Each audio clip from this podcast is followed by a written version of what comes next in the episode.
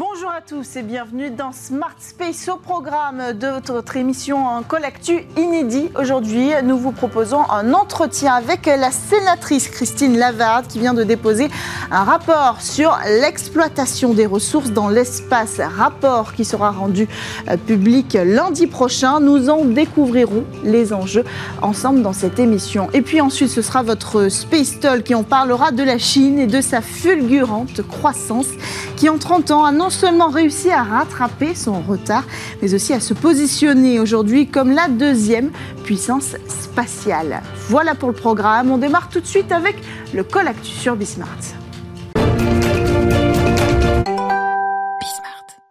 Dans un contexte ultra compétitif, le retour sur la Lune, le développement euh, du vol habité et tous les enjeux de souveraineté qui vont avec, deux sénatrices, Vanina Paoli-Gagin et Christine Lavarde, mettent en lumière euh, l'enjeu de l'exploitation des ressources spatiales dans un rapport euh, délivré au Sénat qui sera rendu public lundi prochain. Pour en parler, Christine Lavarde, sénatrice LR, co-rapporteur de ce rapport, est avec nous à distance. Bonjour Christine Lavarde, bienvenue dans Smart Space.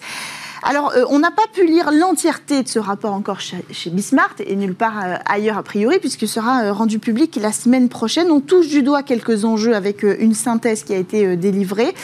Christine Lavarde, quelle est la vocation précisément de ce rapport? Alors ce rapport, donc effectivement, hein, aujourd'hui la synthèse est publique puisque le rapport a été adopté. Euh, par la délégation à la prospective du Sénat. Donc, euh, c'est une délégation en fait qui vise à réfléchir euh, aux enjeux du futur pour éclairer ensuite la décision des, des, décideurs publics. Et donc, c'est justement tout l'enjeu de ce rapport, c'est d'attirer l'attention sur l'enjeu du, de l'exploitation des ressources spatiales, hmm. sujet qui aujourd'hui est assez éloigné des préoccupations des Européens alors que d'autres pays qui sont en fait euh, nos compétiteurs, hein, euh, notamment euh, la Chine et les États-Unis, eux ont bien compris tous les enjeux économiques qui se cachent derrière ces ressources. Mmh, derrière l'exploitation des ressources spatiales. Alors vous le disiez, vous avez cité l'Europe. C'était ma prochaine question. Est-ce que, l'objectif de ce rapport, c'est d'alerter au niveau national, au niveau européen? Quelle est votre ambition? Alors, ce qui est certain, c'est que la conquête spatiale, aujourd'hui, euh, c'est une politique qui a vocation euh, à devenir européenne. La mmh. France ne pourra jamais euh, rivaliser seule face à la Chine ou aux États-Unis. Et aujourd'hui, nos grands programmes spatiaux, Ariane, Airbus, ce sont des, consortiums européens, ce sont des mmh. politiques européennes. Alors, ce qui est assez compliqué, c'est qu'on a finalement une agence spatiale européenne qui n'est pas une entité de l'Union européenne, hein, puisque des pays euh, non membres de l'Union européenne sont membres de l'agence spatiale, mhm. et que la politique spatiale, elle est encore finalement euh, peu euh, au cœur de la politique de l'Union européenne, mhm. même si on a compris qu'un texte devrait être proposé dans les prochains mois sur cette, sur cette question. Mhm. Après, au niveau français, ce que l'on peut faire déjà, c'est venir mettre à jour euh, une loi euh, de 2008 justement qui traite des questions spatiales, hmm. sachant que certains pays de l'Union européenne, eux, ont déjà pris les devants et autorisent par exemple l'exploitation des ressources par leurs citoyens. Je pense euh, au Luxembourg ou à la Belgique. Hmm, qui font encore partie des exceptions. C'est un sujet euh, très touchy. En réalité, il n'y avait pas euh, de, de légifération au niveau international. Le traité de l'espace de 67 dit très peu de choses finalement. C'est pas vraiment une réglementation. Aujourd'hui, il n'y a rien. L'objectif, c'est de poser des jalons de réglementation et, et de se mettre en harmonie avec tout le reste, ou c'est plutôt de protéger les intérêts euh, français et européens d'abord et ensuite peut-être créer une collaboration sur le sujet alors en fait, on peut pas dire qu'il y a rien, mais mhm. euh, ce qui existe euh, n'est pas assez complet, parce qu'effectivement, vous citiez les, le traité de l'espace. Le traité de l'espace, il dit juste que nul ne peut s'approprier un astre mhm. qui appartient au patrimoine commun de l'humanité. Il a ensuite été complété par le traité de la Lune, qui lui va un peu plus loin et qui mhm. dit que les astres sont le patrimoine de l'humanité et qu'on ne peut pas euh, exploiter leurs ressources. Euh, malheureusement, en fait, euh, ce traité sur la Lune, il a été signé par aucune des, grandes puissances spatiales. Hmm. La France l'a signé, mais l'a pas ratifié. Donc, il est d'aucune portée hmm. législative, enfin, d'aucune portée juridique. Hmm. Depuis les États-Unis ont, pris euh, les accords Artemis, qui là ont été signés euh, par euh, plus de pays. Mmh. Mais en fait, ces, accords, ce qu'ils disent, c'est qu'ils autorisent à aller sur la Lune, à exploiter. Et ils vont même plus loin. Ils disent que si jamais la présence d'un tiers pouvait nuire aux intérêts américains sur la Lune, hmm. on pourrait autoriser une sorte de militarisation de la zone occupée. Et là, c'est une véritable question, puisque sur la Lune, en fait, la zone sur laquelle on peut s'installer, on peut vivre et où on peut extraire des ressources, notamment de l'eau, euh, est très petite. Hein. C'est la taille euh, de l'agglomération parisienne. Hmm. Donc ce sera premier arrivé, premier servi. Hmm. Donc cette question du droit, elle est, ce ne sera pas la France, malheureusement. Hmm.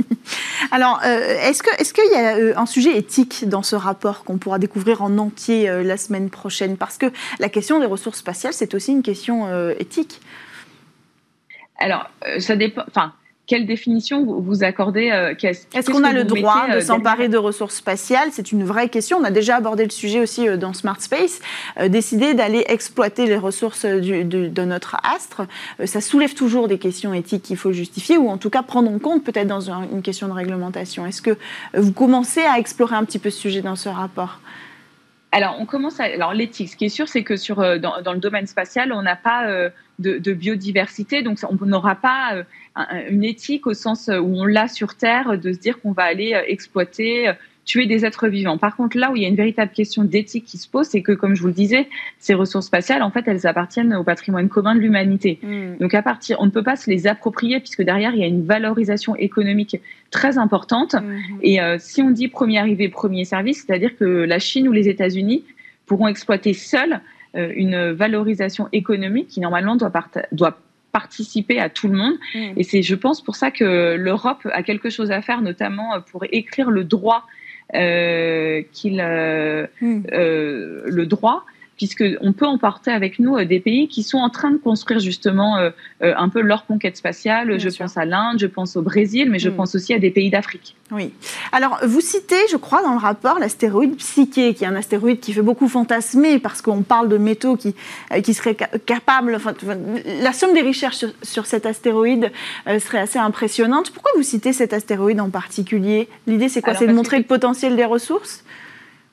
Oui, euh, l'astéroïde Psyché, euh, c'est euh, effectivement celui sur lequel on a la meilleure connaissance hmm. sur ce qu'il contient et on, sait, enfin, on a réussi en fait à déterminer les quantités. Alors après, la valorisation qui en est faite, comme les montants sont astronomiques, hmm. on voit bien que juste cet astéroïde, ça donne une idée du potentialité de ce qu'on pourrait trouver ailleurs dans l'espace et ailleurs le plus proche c'est la Lune et demain c'est Mars. Hmm. Oui, mais la, somme des, des, matériaux qui sont sur Psyché, qui est quand même sur la ceinture d'astéroïdes, donc qui est extrêmement loin de la planète Terre. On n'a pas les moyens hein, d'aller là-bas ni aujourd'hui ni demain. Euh, c'est pas la même, euh, les mêmes ressources qu'on trouverait sur la Lune et sur Mars. Le potentiel économique euh, paraît difficile à mesurer. Vous essayez aussi de poser ces jalons-là dans le, dans le rapport? Alors, on connaît en fait, hein, on sait que sur Mars, il y a beaucoup plus de ressources que mm. sur la Lune. On sait qu'on a besoin déjà de s'installer sur la Lune pour ensuite partir sur Mars, mais mm. on a déjà des connaissances scientifiques suffisantes pour savoir que sur Mars, on trouvera on pourra fabriquer euh, de l'oxygène, euh, hmm. du méthane en quantité euh, très importante. Hmm. Merci beaucoup, Christine Lavarde, d'avoir pris le temps de venir nous, dévoiler un petit peu les enjeux de ce rapport. Vous reviendrez dans Smart Space peut-être pour porter ce sujet, puisque vous allez le porter dans le cadre de cette commission au Sénat dans les prochaines semaines. Merci beaucoup. On enchaîne quant Merci et bonne lecture. On enchaîne avec le Space Talk sur Bismart. Il y a encore 30 ans, la Chine et le secteur spatial chinois étaient au point mort. Aujourd'hui, la Chine a non seulement rattrapé son retard, mais elle a même devancé la plupart euh, des acteurs, y compris, on peut peut-être le dire, euh, l'Europe. Pour en parler, nous avons en plateau Béatrice Hainaut, chercheure en doctrine et stratégie à l'IRSEM, l'Institut de recherche stratégique de l'école militaire. Bonjour Béatrice. Bonjour Cécilia. Bienvenue sur euh, le plateau de Smart Space. Merci. à vos côtés, nous avons à distance Philippe Coué, chercheur indépendant dans le secteur spatial académicien à l'IA et auteur de plusieurs ouvrages sur le secteur spatial et notamment sur le secteur spatial chinois. Bonjour Philippe Coué, bienvenue euh, avec nous dans cette émission. Bonjour Cécilia. Alors comment la Chine a-t-elle fait pour rattraper euh, son retard? Alors même qu'elle a envoyé son premier taïkonaute, il faut le répéter, dans l'espace seulement en 2003 il me semble oui, alors euh, la, Chine n'est pas non plus une, une nouvelle puissance spatiale. C'est quand même un État qui a investi depuis longtemps sur le spatial. Elle a un mhm. programme spatial dès les années 50 et elle met euh, son premier satellite en orbite en 1970.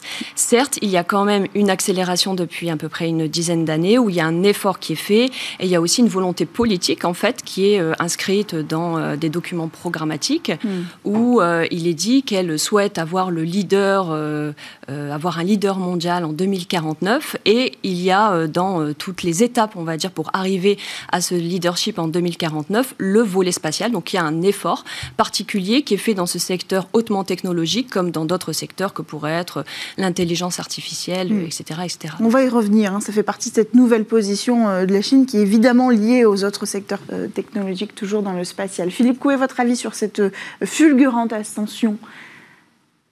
Eh bien, écoutez, c'était quelque chose qui était attendu. Hein. Il suffisait de, de se pencher sur la littérature des années 80 pour comprendre ce qui allait arriver. Mm.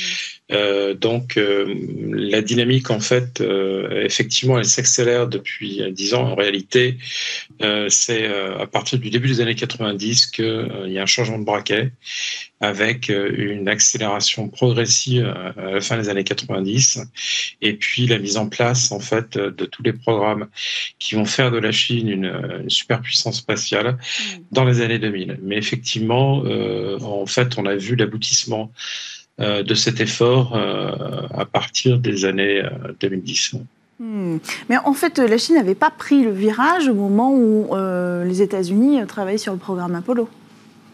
Oui, enfin, elle a. Elle, avait déjà lancé ses satellites. Voilà, elle avait déjà lancé ses satellites. Il y mm. avait quand même une, certaine ambition, comme on l'a dit, ça s'est mm. véritablement euh, accéléré. Mm. Et puis, elle a vu aussi combien l'espace euh, était euh, utile, comme bien d'autres États, pour les applications civiles notamment, aussi pour des besoins internes, puisque c'est un État quand même continent qui a de grands besoins de connectivité, etc., sur son territoire, d'aménagement du territoire. Et l'espace est aussi un outil à viser interne pas seulement euh, un hmm. outil à visée internationale.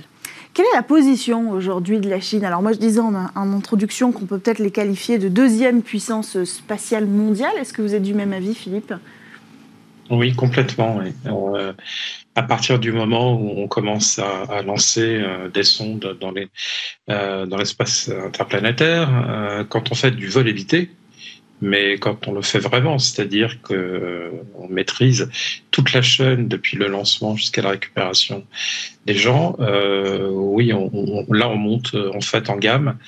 Euh, et lorsqu'on voit en fait toutes les applications qui sont maîtrisées par les Chinois hmm. et surtout la cadence, le, nombre, on, est maintenant avec la Chine en seconde position. Oui. Hmm. Bien sûr. Euh, j'ajouterais effectivement que la Chine est en, seconde position. Maintenant, les États-Unis, pour le moment en tout cas, restent l'hyperpuissance spatiale. Hmm.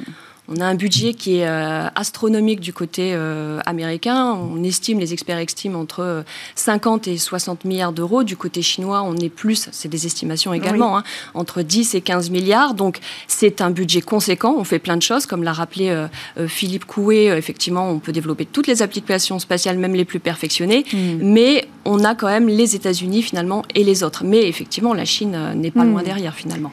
Mais ce qui est, ce qui est très étonnant avec la Chine, c'est ce panel d'applications. Philippe, vous allez pouvoir réagir à ce que disait Béatrice, mais vous le disiez, on parle de vol habité, ce qui est quand même euh, difficile. On n'a pas euh, cet accès à l'espace autonome aujourd'hui en Europe, par exemple. On parle d'une station orbitale chinoise qui est déjà activée, le Palais Céleste, comme on l'appelle, et qui sera d'ici la fin de l'ISS la seule station orbitale terrestre.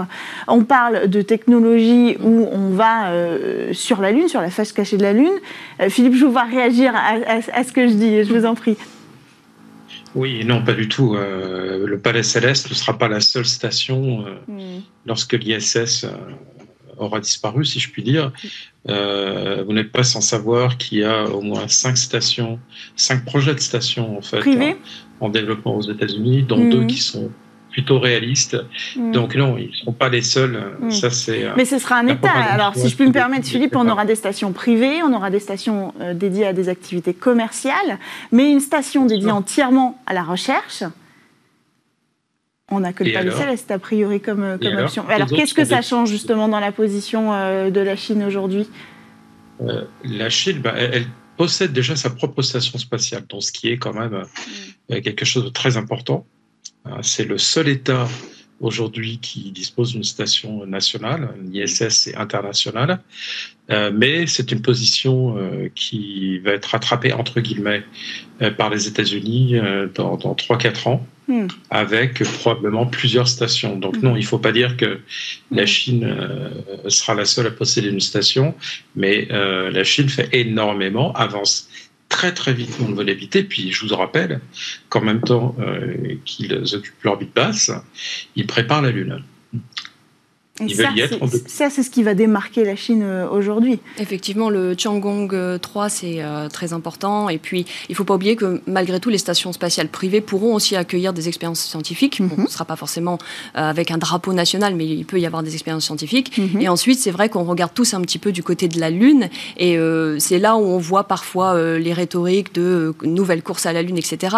Donc, il faut prendre des précautions avec ça parce que, mhm. effectivement, la Chine vise la Lune, peut-être pas de la même manière que les États-Unis pas avec le même budget, pas avec les mêmes États, puisqu'elle a un programme de coopération aussi pour y aller. Hmm. Mais euh, on verra un petit peu de quelle manière les deux euh, ambitionnent d'aller sur, ce terrain. Est-ce qu'on parle encore de course à la Lune quand on parle de, de la Chine et des États-Unis, comme on pouvait en parler euh, il y a quelques années, ou, il ne s'agit pas du tout d'une course de toute façon? Alors si on regarde factuellement, on peut tout de suite essayer de, de, se raccrocher à ce qu'on connaît un peu, puisque course à la Lune, ça fait référence aussi à la guerre froide, etc. Donc c'est tentant d'employer la même expression et surtout que dans les faits, on a un peu, on a un peu cela. Quand on voit, vous mm. parliez du taïkonaut, euh, premier taïkonaut en 2003, mm-hmm. en 2004, les États-Unis décident de retourner sur la Lune. Mm. Ensuite, on a euh, l'annonce euh, du programme Artemis, qui est précédé aussi de, de prouesses chinoises. Et l'année d'après, on a l'annonce aussi par les Chinois du programme lunaire ILRS, avec notamment les Russes. Et elle parle aussi de d'autres d'autres futurs accords avec hmm. d'autres États. Donc effectivement, on voit que ça se chevauche quand même les annonces. Euh, voilà, au niveau chronologique, on voit qu'il y a quand même un chevauchement. Ensuite, au niveau des moyens, euh, ce sera sûrement pas les mêmes moyens qui seront mis en place. Pour les ambitions, on, en sait peu pour l'instant puisque c'est quand même loin. Bon, on sait qu'il y a l'exploitation euh, minière et puis surtout, la visée, c'est quand même au-delà de la Lune hmm. aussi. Pour les deux, c'est l'exploration, on va dire, dans l'espace Mars notamment et puis hmm. notre corps céleste. Philippe Coué, un mot sur cette, cette dualité euh, États-Unis-Chine alors, je suis désolé, euh, Madame Hainaut, mais euh, le constellation n'a pas démarré à cause du programme lunaire, du programme habité chinois. Ça n'a rien à voir. C'était simplement la volonté, en fait, après l'accident de la navette, de placer en fait l'objectif des États-Unis très très haut. En revanche, vous avez raison de dire que Artemis a été euh, quelque part euh, accéléré, on va dire, par, par les plans lunaires chinois en 2018-2019. Euh, dans les faits, enfin, officiellement, il n'y a pas de course. les deux, en fait, en, parlent à, demi-mot. La Chine ne dit jamais qu'elle est en compétition avec les États-Unis, mais dans les faits, par rapport aux décisions qui ont été prises, par rapport à ce que l'on voit maintenant tous les jours, c'est quand même un peu ça, quoi. Les hmm. États-Unis n'ont pas envie d'arriver après 2029, après, après les Chinois, ils vont tout faire pour être, euh, hmm. Euh, pour être avant eux. Euh, Alors Béatrice et nous, vous le disiez très justement, euh, il y a cette position avec la Russie aussi qui est intéressante. C'est-à-dire de se dire, la Chine aujourd'hui collabore avec la Russie alors que nous on ne le fait plus, les États-Unis ne le font plus. Est-ce que ça va jouer aussi dans cette position si spécifique de, la Chine comme puissance Alors effectivement, c'est pas non plus un nouveau partenaire puisque ça a été un partenaire un temps pendant la guerre froide. Ils ont mmh. eu ensuite des relations qui se sont, qui ont cessé et qui ont redémarré après la guerre froide, après 19 1991 et euh, il y a une, une, intensification, on va dire, de la coopération entre les deux avec un petit changement finalement euh, euh, d'équilibre entre les deux puisque on avait une Russie qui était un peu réticente au départ à mm. collaborer, à coopérer avec la Chine par peur d'avoir de, de, nourrir un rival finalement dans l'espace. Et puis aujourd'hui, avec après la Crimée en 2014 et ensuite maintenant avec l'invasion de l'Ukraine en 2022 et ses conséquences, c'est-à-dire les, les mm-hmm. sanctions qui sont prises en l'encontre de la Russie Russie. Elle a tendance à se rapprocher de la Chine, effectivement, puisqu'elle est aussi en, recherche finalement de, de, partenaires. Elle veut, elle a une véritable base technologique encore valable pour le spatial, donc elle a encore des choses à donner. Maintenant, la Chine a les ressources, donc c'est un partenaire qui a hmm. aussi des ambitions et des ressources, donc qui peut être très intéressant aussi pour la Russie. On pourrait aller vers une position de dépendance de la part de la Russie vis-à-vis -vis de la Chine? Alors euh, c'est un peu, effectivement, aujourd'hui on se pose un peu la question de, de ce pas de ce mm. renversement, mais de cet mm. équilibre qui est plutôt en faveur de la Chine. Euh, et qui, Parce que la Chine, a euh, la Russie, pardon, a quasiment tout stoppé, hein, de ce qu'on entend aujourd'hui des, informations qu'on a sur le secteur spatial. Alors elle maintient quand même euh, une activité, puisqu'elle a quand même un, passif, des compétences, etc. Mais c'est vrai que c'est assez dur pour elle, parce, pour les sanctions, et puis il y a des problèmes internes aussi. Il peut y avoir, enfin, il y a, des, mm-hmm. il y a des problèmes récurrents de, corruption, enfin, mm-hmm. d'organisation générale. La nouvelle base est tout un sujet aussi, effectivement. Voilà, tout à mm. fait. Donc, de, de de, coopérer, on va dire, avec la Chine et la Chine peut-être aussi avec d'autres partenaires, ça peut être une bonne solution pour elle. Mais effectivement, il faut que ce partenariat soit euh, équilibré. Ça, je ne suis pas sûre que ça le soit euh, à long terme, en tout cas. Euh, Philippe Coué, est-ce qu'on peut faire un parallèle avec d'autres pays qui auraient repris comme ça une position Je peux simplement réagir par rapport à ce qui a été dit. Euh, les, la, Chine parle de, l'exploration lunaire habitée et de l'installation d'une base lunaire depuis 1999. Mhm. Euh, comme euh, tout en Chine, il y a une volonté en fait d'être autonome pour faire seul en fait tous les éléments. Par exemple, quand on dit que les Chinois ont fait euh, 3 parce qu'ils n'ont pas été invités à bord de l'ISS, c'est totalement faux. Il faut simplement euh, revoir tout ce qui a été fait depuis les années 80, tout ce qui a été décidé dans les années 90 pour savoir qu'il y a vraiment une volonté euh, de maîtriser absolument euh, tous les domaines, y compris l'exploration lunaire habitée. Et euh, effectivement, nous, voyons les Russes aujourd'hui euh, être invités par la Chine à coopérer sur ce programme. Et euh, ce qui est très étonnant, c'est que dans les médias d'État, lorsqu'on parle en fait du vol habité lunaire et, du programme lunaire, on ne parle pas ou pratiquement pas des Russes. dans la, communication officielle, tout est inscrit comme si la Chine euh, souhaitait y aller seul et réaliser euh, seul l'exploit. Alors effectivement, il y a le programme de coopération ILRS qui pourrait d'ailleurs être étendu à d'autres pays hein, comme le, Pakistan ou d'autres d'autres États euh, proches de la Chine. mais officiellement, dans, la rhétorique chinoise, c'est vraiment le, la volonté d'y aller seul, de marquer l'empreinte chinoise, point quoi. Hmm. Donc, Hmm. Il y a la coopération effectivement qui est évoquée, hmm. euh, mais c'est étonnant parce qu'elle apparaît absolument pas hmm. en fait dans la communication officielle concernant l'exploration de la Chine. Évidemment, c'est pas si surprenant. Hein, Béatrice, vous vouliez réagir Juste, euh, effectivement, la, Russie est un partenaire intéressant technologiquement, etc. Mais aujourd'hui, euh, la Chine est aussi pragmatique. Mhm. Et si la Chine devient un peu gênante pour établir d'autres partenariats avec d'autres États, elle prendra peut-être un peu ses distances, ou en tout cas, comme le disait Philippe Coué, effectivement, elle n'a pas euh, nommer la Chine dans ses accords, la Russie, son, la Russie mm. euh, dans, ses, euh, dans, sa, dans son appel à la coopération mm. internationale. Donc on voit qu'elle reste prudente. Elle veut il faut jouer sur les deux tableaux. Il faut aller chercher aussi effectivement l'Europe, les États-Unis, hein, qui pourront collaborer aussi avec la Chine, qui l'ont déjà fait. Et le Tout à fait. Et il y a des États qui souhaitent coopérer autant dans le programme Artemis mm. que dans le programme chinois de conquête lunaire. Donc voilà, c'est un jeu. C'est un vrai jeu d'équilibriste pour la Chine aujourd'hui. avant de conclure, je, voulais qu'on fasse peut-être un parallèle, parce que la Chine n'est pas la seule puissance qui a, euh, qui a réussi à rattraper euh, un certain retard, ou en tout cas qui a finalement atteint des étapes cruciales dans un temps assez court. Il y a l'Inde aussi. Est-ce que c'est -ce c'est un parallèle qu'on peut faire, euh, Béatrice? On en a parlé ensemble pendant la préparation de cette émission. Alors effectivement, l'Inde est un acteur majeur. Ses prouesses, on va dire, technologiques, mm. ont tendance parfois à être éclipsées par ce que fait la Chine, puisqu'il y a quand même une attention médiatique très forte mm-hmm. sur la Chine et ce qu'elle fait. Et puis bon, parce que les États-Unis aussi, eux, leur préoccupation, c'est quand même mhm. euh, la Chine dans un premier temps. Et euh, donc, euh, la Chine fait des choses aussi remarquables, des prouesses technologiques, avec l'Inde, pardon, avec des, des, ambitions qui sont lunaires, martiennes, etc. Et elle, elle, elle, est aussi sur une, une volonté de coopération mm. aussi avec d'autres États. Qu'est-ce qui les différencie, à part bon, cette visibilité, hein, cette attention La Chine a quand même réussi technologiquement et, et, et on s'explique pas spécialement comment. Alors, certes, il y a un budget impressionnant, mais on arrive à cumuler des prouesses technologiques, à envoyer des hommes de façon sécurisée et à les récupérer, vous le disiez dans le détail, Philippe, tout à l'heure. L'Inde n'en est pas non plus à ce niveau-là technologique, en tout cas pour le vol habité.